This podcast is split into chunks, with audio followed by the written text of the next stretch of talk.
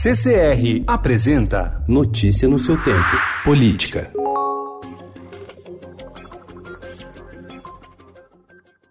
O Congresso deve dobrar o valor do fundo eleitoral proposto pelo governo Jair Bolsonaro. O relator do projeto de lei orçamentária anual de 2020, o deputado Domingos Neto, do PSD do Ceará, finalizou a proposta ontem e destinou 3,8 bilhões de reais para gastos em campanhas no ano que vem. O valor é 1,8 bilhão superior à proposta encaminhada pelo governo. O aumento é de aproximadamente 120% do montante desembolsado nas eleições do ano passado. Apenas Cidadania, Novo Rede, Podemos e PSOL se posicionaram contra o reajuste.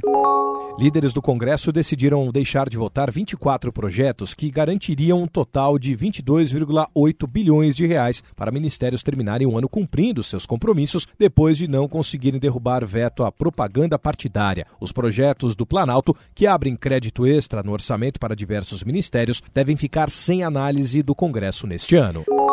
O PSL confirmou ontem a punição ao deputado Eduardo Bolsonaro e a outros 17 parlamentares que tentaram afastar o presidente do partido, Luciano Bivar, do comando da sigla. O filho do presidente Jair Bolsonaro ficará um ano impedido de exercer atividades partidárias e deve deixar a liderança da legenda. Após a decisão, Bivar afirmou que quem não quer ficar no PSL deve seguir o seu caminho.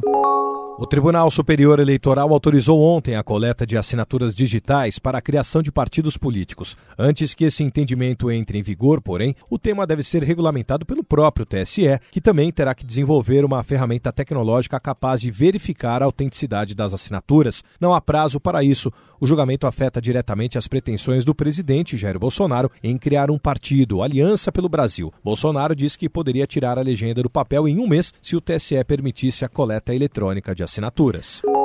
O senador Renan Calheiros, do MDB de Alagoas, se tornou réu pela primeira vez na Lava Jato pelos crimes de corrupção passiva e lavagem de dinheiro. Por três votos a dois, a segunda turma do Supremo Tribunal Federal aceitou ontem a denúncia apresentada pela Procuradoria-Geral da República contra o MDBista. Renan é ainda investigado em outros nove inquéritos na corte. Notícia no seu tempo. Oferecimento CCR